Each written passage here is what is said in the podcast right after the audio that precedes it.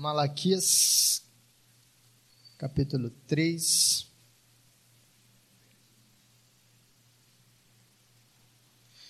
E nós vamos ler a partir do versículo 10, 7 até o versículo 12. O texto diz assim: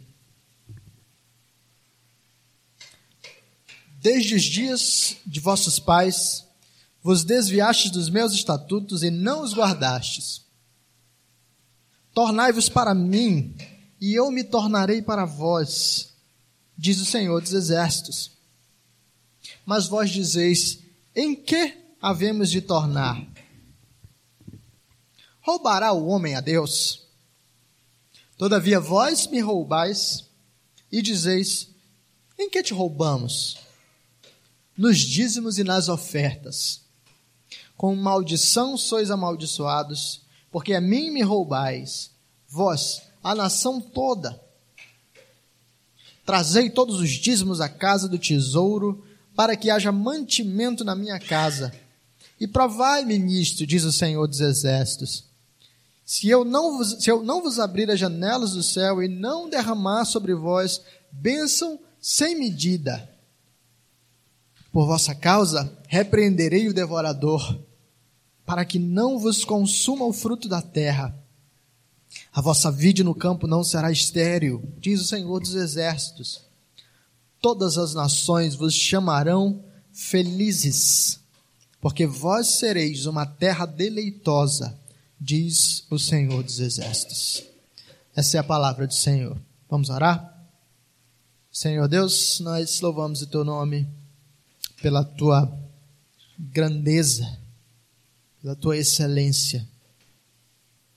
Agora temos a tua palavra aberta diante de nós, Pai, e queremos suplicar que pela tua graça e bondade o Senhor fale conosco, o Senhor reoriente o nosso coração e os nossos desejos, para de fato termos uma vida voltada para o Senhor. Nós pedimos a tua bênção, em nome de Jesus. Amém. Nós iniciamos essa sessão de Malaquias no último domingo.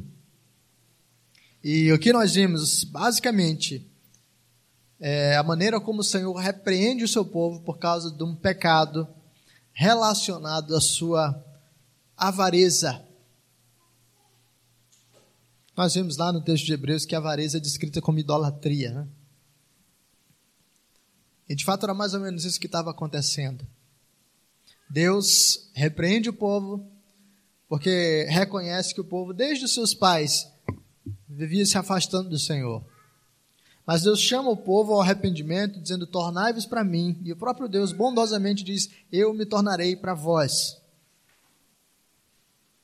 Mas o povo, de maneira cínica, responde a Deus, dizendo: Em que, que a gente tem que tornar ao Senhor? Do que, que a gente tem que se arrepender? E Deus dá um exemplo concreto da rebeldia e do afastamento do povo. E esse exemplo é a avareza é a sonegação, por assim dizer, dos dízimos e ofertas. E Deus caracteriza isso como roubo. O povo rouba ao Senhor por não entregar os dízimos e as ofertas. E as conexões que nós fizemos no último domingo foi ah, do impacto dos dízimos e das ofertas sobre a maneira como nós nos relacionamos com os recursos que Deus nos tem dado. Então Deus puniu o povo por causa desse roubo, amaldiçoando-os, é, impedindo que as chuvas chegassem a esse povo, enviando gafanhotos e pestes que devoravam a plantação e também permitindo que a sua vide fosse estéril. E nós percebemos que, de fato, deixar de dizimar o Senhor tem implicações verticais e horizontais. Verticalmente, quando eu deixo de contribuir, quando eu uso os meus recursos é, apenas para comigo, eu estou tentando controlar a minha própria vida e segurança, eu estou tentando buscar uma certa estabilidade, como se diz por aí, e eu estou deixando de confiar no Senhor como aquele que me sustenta como aquele que cuida de mim. Nós vimos isso especialmente na prática dos primeiros frutos, como apresentado lá em Deuteronômio 26. Né? Você não espera ficar seguro, né? o que sobra você dá para o Senhor. Você dá os primeiros frutos e Deus vai cuidar do resto da sua, da sua provisão. Mas nós vimos também que há uma dimensão é, horizontal disso, que é a maneira como nós servimos uns aos outros. O dízimo tinha um papel social no sentido de sustentar os levitas e também sustentar o pobre, o órfão, a viúva e o estrangeiro. Deixar de ofertar nesse sentido é gastar todo o meu dinheiro comigo mesmo, todos os meus recursos comigo mesmo e não utilizá-los para servir as pessoas além de mim. Deus odeia tudo isso. Porque Deus nos ensinou a olhar para Ele, amar a Ele em primeiro lugar e amar ao próximo como a nós mesmos. Mas Deus não termina a mensagem ao seu povo apenas com uma nota de reprovação por causa da idolatria. Deus tem uma alternativa, Deus tem uma proposta diferente para o seu povo. E desde desse aspecto, eu e você já somos chamados a, a experimentar e a reproduzir um pouco dessa mentalidade apresentada pelo nosso Senhor. Eu e você somos chamados, de fato, a denunciar a idolatria ou as idolatrias do mundo à nossa volta. E para denunciar as idolatrias entre nós mesmos. Mas jamais eu e você deveríamos ficar apenas na denúncia da idolatria, como se fôssemos os juízes da terra. Eu e você somos chamados, como o Senhor, a apresentar a denúncia, mas a oferecer a alternativa. Um exemplo simples disso é hoje é um grande embate, não, né, uma grande luta que existe entre cristãos e a comunidade LGBT, não, especialmente os ativistas LGBT. E por vezes nós cristãos não sabemos como nos situar no, no, no meio desse contexto. Porque a gente sabe que a homossexualidade é pecado. Mas por vezes tudo o que a gente tem a dizer é isso. É pecado, está errado, é ruim, é feio, isso, isso, isso e a gente só sabe denunciar o que é o que é errado. Mas assim como Deus reprova o erro, Deus apresenta a alternativa. Ao denunciarmos o pecado, eu e você deveríamos oferecer a alternativa bela da satisfação que o Senhor Deus tem para oferecer para homens e mulheres em busca de identidade, em busca de satisfação, em busca de segurança. O Evangelho faz tudo isso. Se tudo que você temos a dizer para as pessoas lá fora é você está em pecado, você está errado, então que esperança nós estamos oferecendo para elas? Deus denuncia o pecado e a idolatria do seu povo, mas Deus tem uma alternativa para eles. Versículo 10. Trazei todos os dízimos à casa do tesouro, para que haja mantimento na minha casa, e provai-me nisto, diz o Senhor dos Exércitos se eu não vos abrir as janelas do céu e não derramar sobre vós bênção sem medida, por vossa causa repreenderei o devorador, para que não vos consuma o fruto da terra. A vossa vide no campo não será estéril, diz o Senhor dos Exércitos. Todas as nações vos chamarão felizes, porque vós sereis uma terra deleitosa, diz o Senhor dos Exércitos. Nós temos três coisas aqui nessa alternativa que o Senhor apresenta. Primeiro é um chamado ou um convite. Segundo é um compromisso. E terceiro é uma consequência. Convite, compromisso e consequência. Qual é o convite do Senhor para o seu povo? Início do versículo 10. Trazei todos os dízimos. Se alguém puder fechar até na chave, acho que fica mais fácil.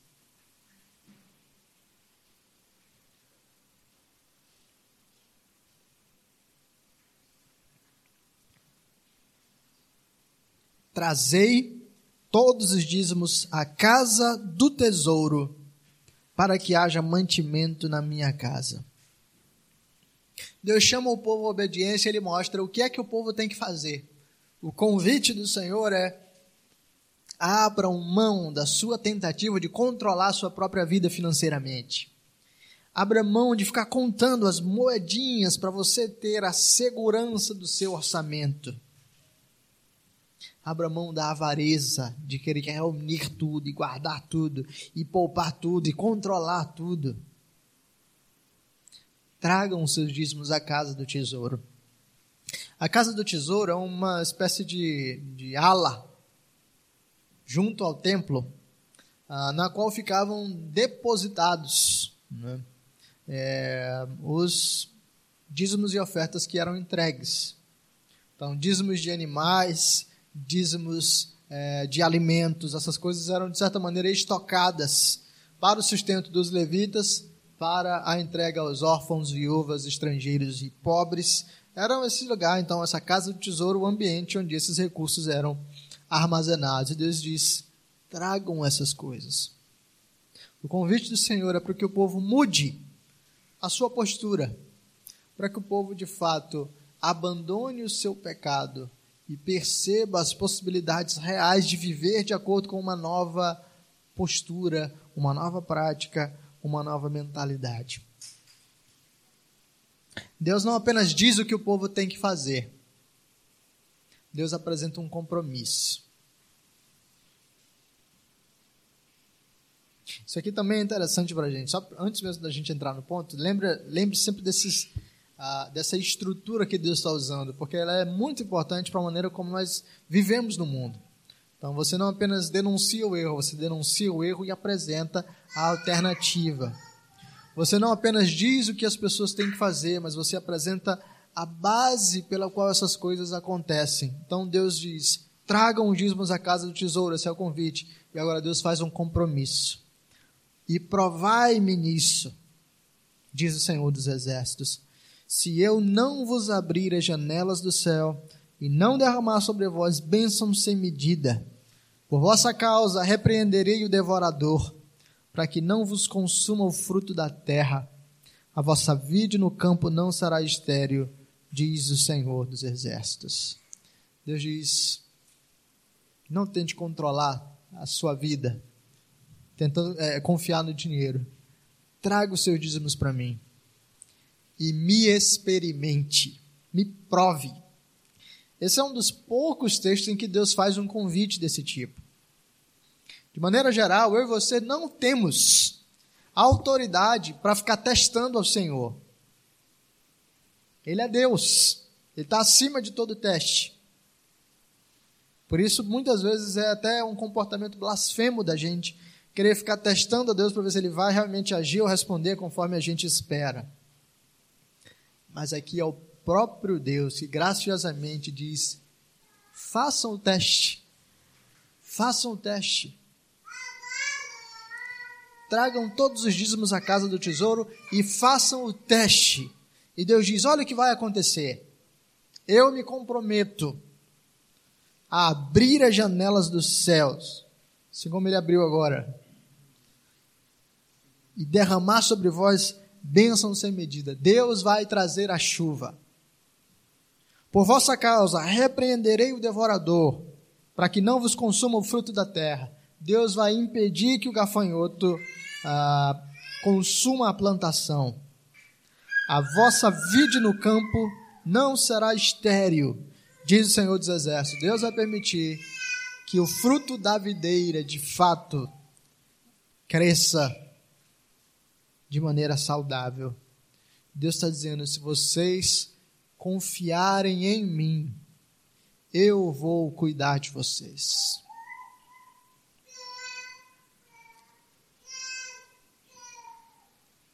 Aqui é preciso fazer algumas distinções, né? Porque muitas pessoas usam esse texto de maneira complicada, né? Confusa. Especialmente nos nossos dias, a gente tem o, o fenômeno da teologia da prosperidade. Então, são muitos os pregadores que hoje trabalham numa perspectiva de que o nosso relacionamento com Deus é quase um relacionamento uh, de causa e efeito. Se eu tiver muita fé, então Deus vai fazer tudo aquilo que eu pedir. se eu dizimar bastante, então Deus vai me devolver muito dinheiro. Né? Se eu semear tal quantia, então eu vou colher uma quantia maior. E por aí vai. Então essas pessoas usam textos como esse aqui para dizer: olha, é isso que Deus está dizendo. Então, na medida em que nós cultivamos as bênçãos, nós colhemos essas coisas em ampla medida. Mas eu devo dizer que não é isso o que Deus o que Deus está dizendo. Deus de fato se compromete a prover, a sustentar o seu povo. Mas Deus não promete para cada um de nós uma vida perfeita enquanto estivermos deste lado, é, deste lado da eternidade. Pelo contrário, por vezes nós seremos pessoas extremamente fiéis, inclusive nas finanças, nos dízimos, e Deus ainda permitirá que venha sobre nós provações terríveis. Carro quebrando, doença que a gente não sabe de onde veio e que vai consumir ah, o nosso dinheiro, é, viagens que precisam ser feitas de última hora para resolver algum problema, e ah, alguns de nós, de fato, vão experimentar aperto. Por que, que Deus permite que essas coisas aconteçam? Porque o plano de Deus para nós é de tratar o nosso caráter. E por vezes o sofrimento é o caminho adequado para que o nosso caráter seja tratado.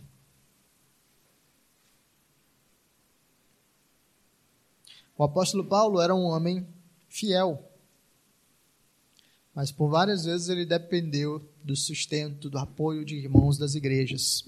Em Filipenses a gente tem isso bem claramente apresentado, Filipenses capítulo 4.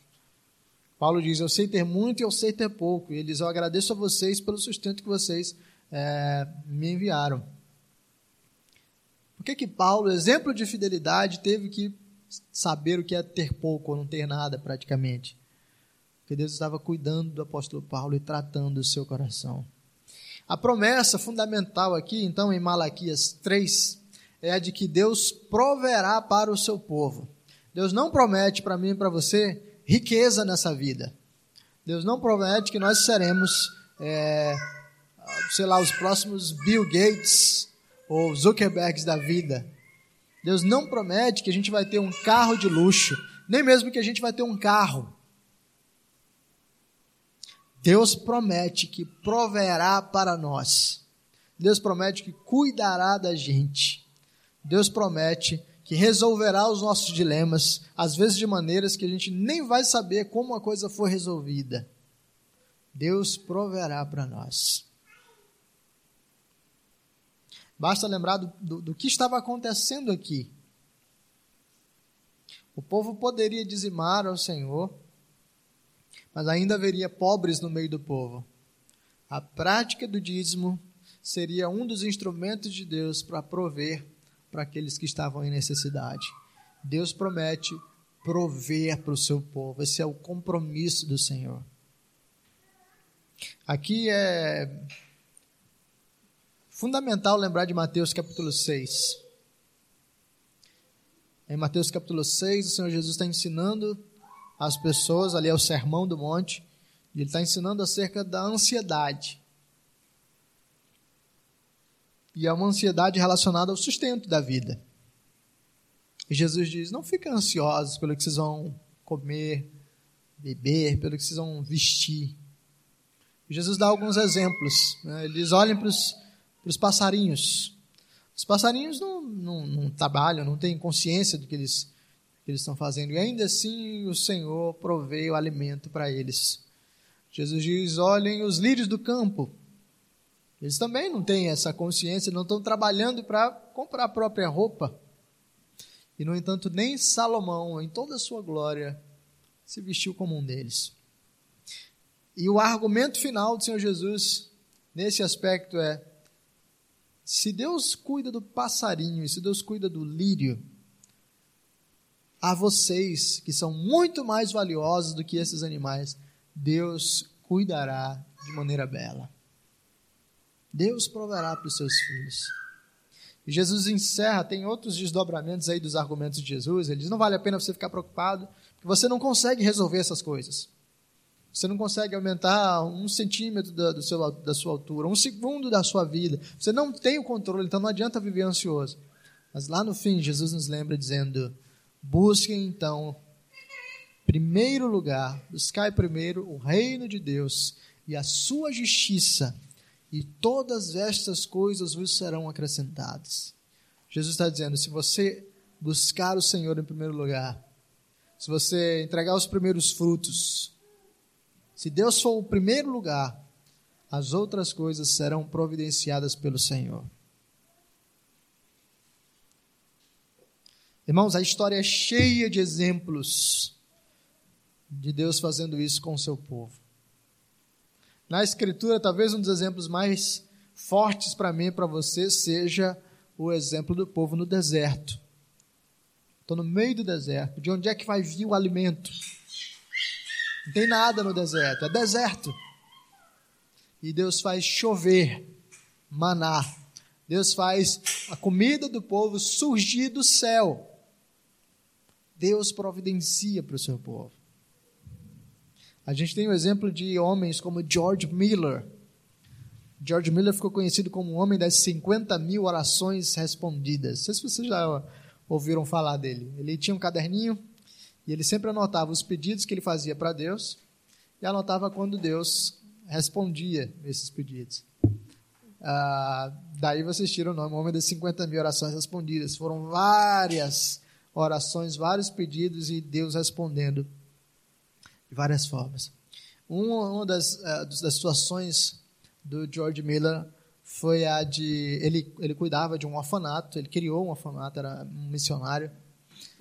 E e o orfanato dele era inteiramente sustentado pela graça do Senhor. Então, acontecia situações como essa, em que chegava o período da manhã e não tinha nada, não tinha comida, não tinha, não tinha nada para as crianças. E, e as pessoas, a história conta que o, as crianças estavam lá na mesa do café, sem saber o que, que teria, o George Miller, sem saber o que, que aconteceria mas ele reuniu as crianças e disse: Vamos orar e agradecer a Deus pelo café da manhã. E ele senta com as crianças e ele ora. E um pouco depois da oração, então, alguém bate na porta do orfanato. E era o caminhão do entregador de leite da cidade. É, o orfanato parece-me que ficava um pouco distante, ficava na entrada da cidade. E o entregador de leite, o caminhão do entregador de leite, quebrou e ele dizia: Não vai dar tempo de eu ir até a cidade, de eu consertar tudo isso, o leite vai estragar. Eu queria saber se você tem interesse é, no uso desse material. Deus providenciou o alimento para aquelas, para aquelas crianças. Existem situações assim: Deus faz coisas grandiosas e inesperadas. E Deus pode fazer coisas desse tipo na nossa vida. Mas ainda que não aconteçam desse jeito, Deus continua provendo para nós. Seja por meio do trabalho que você tem e do salário que chega ao final do mês, seja por meio das vendas que você faz, seja por meio das, dos serviços que você presta, enfim, tudo isso é provisão do Senhor. E Deus se compromete a prover para nós. Ele não deixará que nós fiquemos desamparados. Por isso há um convite, mas há também um compromisso. Mas além do convite e além do compromisso, há uma consequência.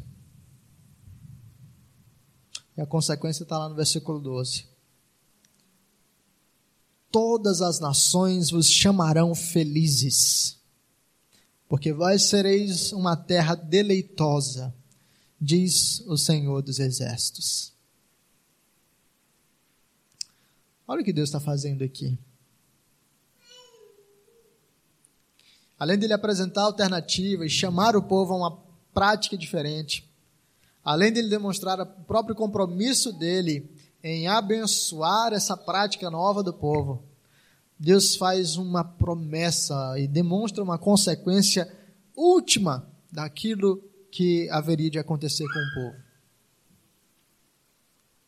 E agora a consequência é de um salto exponencial. Não é apenas que Deus vai prover para o seu povo. mas é que a marca, a identidade, a característica desse povo agora é de plenitude. Todas as nações vos chamarão felizes, porque vós sereis uma terra deleitosa. O resultado de uma vida transformada diante do Senhor e o resultado da ação de Deus no seu próprio povo é a plenitude da graça, da bondade, da satisfação que Deus realiza em nosso meio.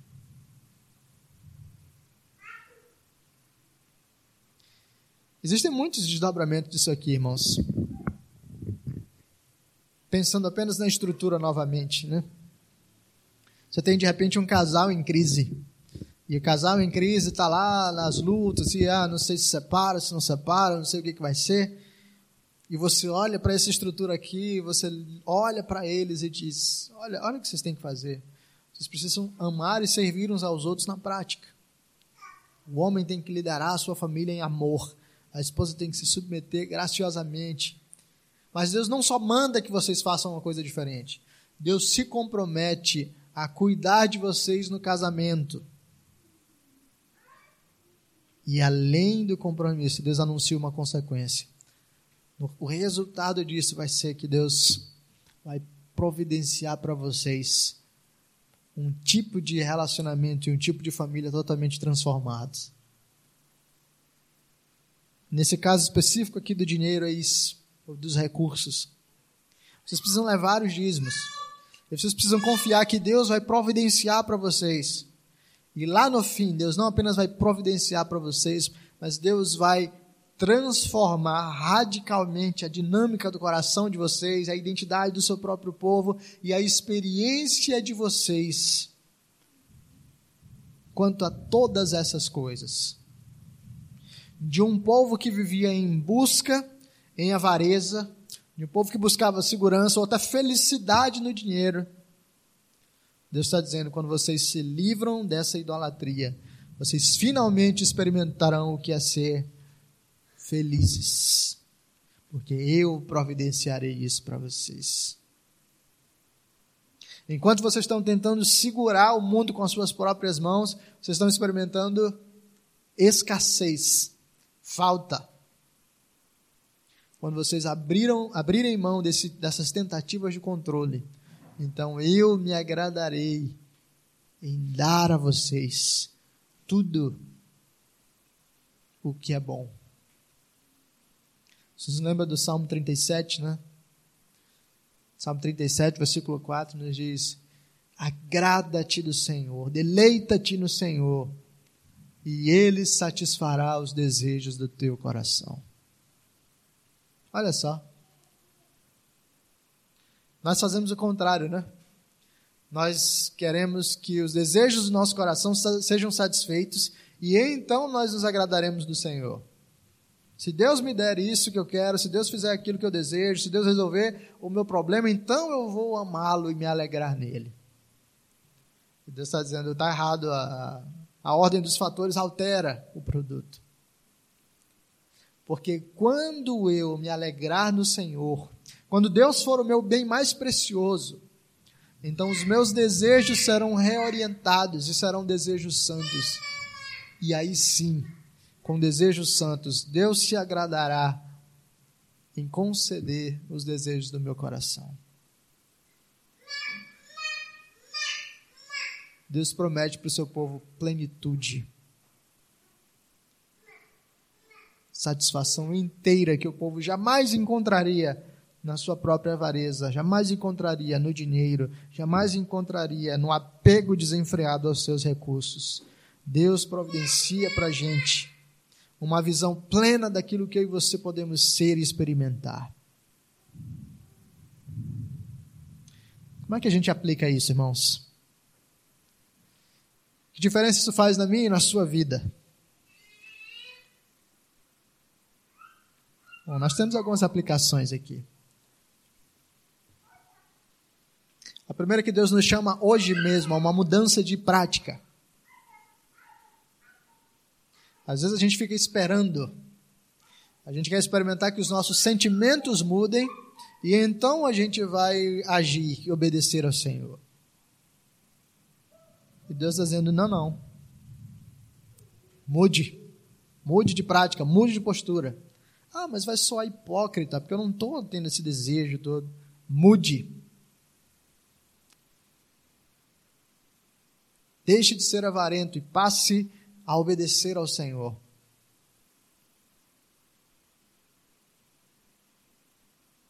Porque parte da nossa mudança prática transformará também as nossas disposições e sentimentos. Eu e você somos chamados pelo Senhor a hoje mesmo nos arrepender dos nossos pecados e adotar novas posturas de vida, a abandonar os nossos ídolos e obedecer ao Senhor, a deixar os nossos descaminhos e a caminhar pelas veredas da vida. Deus nos chama a uma atitude concreta, posturas práticas de obediência que honrem ao Senhor. Segundo lugar, Deus nos chama a descansar nos seus compromissos. Como Mateus 6 ensina, eu e você não precisamos andar ansiosos. Puxa, mas se eu der isso aqui, eu vou ficar sem dinheiro. Se eu, se eu contribuir, se eu usar o dinheiro para servir aos meus irmãos, então eu não vou conseguir fazer as coisas que eu tenho de fazer. Descanse no Senhor. Buscai primeiro o reino de Deus e a sua justiça, e todas essas coisas vos serão acrescentadas. Descansa na promessa de Deus. Deus anuncia que proverá para os seus filhos. Você não precisa ficar com medo, você não precisa ficar ansioso. Descansa em Deus. Deus sustentou você até hoje. E não é agora que ele vai falhar. Você pensa que é você que está segurando a sua própria onda, mas isso é mera ilusão. É Deus do início ao fim que está te sustentando, que está provendo.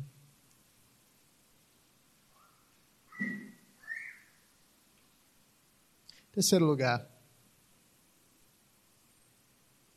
Alimente o seu coração e a sua imaginação com a visão gloriosa que Deus tem para o nosso, nosso futuro todas as nações vos chamarão felizes, porque vós sereis uma terra deleitosa, diz o Senhor dos Exércitos. Se eu e você de fato ansiarmos por aquilo que o Senhor tem para nós, se eu e você alimentarmos a nossa imaginação com essas visões grandes do que Deus tem para o seu povo, então as nossas posturas, os nossos sentimentos, os nossos desejos serão transformados hoje mesmo.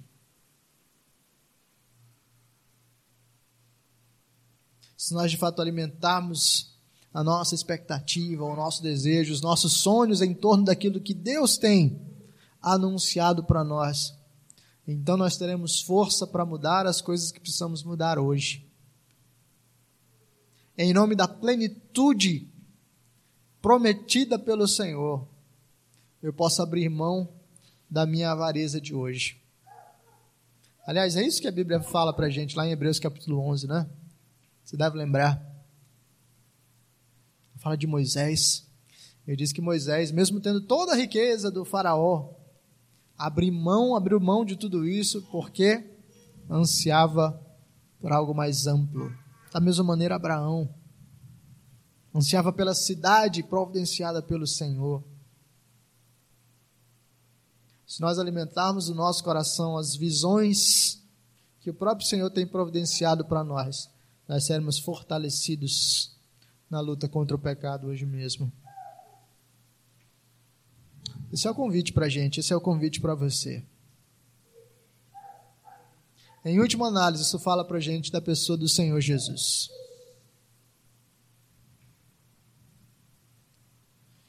O Senhor Jesus foi aquele que veio, viveu a vida perfeita em nosso lugar, morreu em nosso lugar, ressuscitou e venceu a morte para que eu e você experimentássemos a plenitude da providência de Deus e o cumprimento final dessa promessa de felicidade.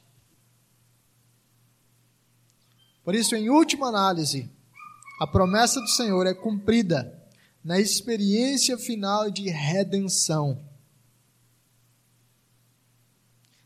A experiência completa de felicidade, satisfação, plenitude, segurança, sentido nos será dada na eternidade, quando a obra completa do Senhor Jesus se tornará evidente na minha e na sua vida.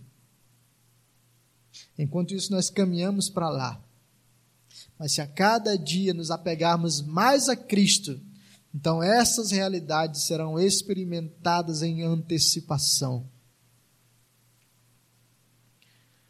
Francis Schaeffer falava que Deus providencia para a gente, por meio da redenção, uma, uma cura real. E ele dizia: não é uma cura exaustiva, porque exaustiva só vai acontecer lá na eternidade, mas é uma cura substancial. Se nós andarmos apegados a Cristo, então substancialmente nós, nós experimentaremos aspectos da plenitude que só virá lá na frente.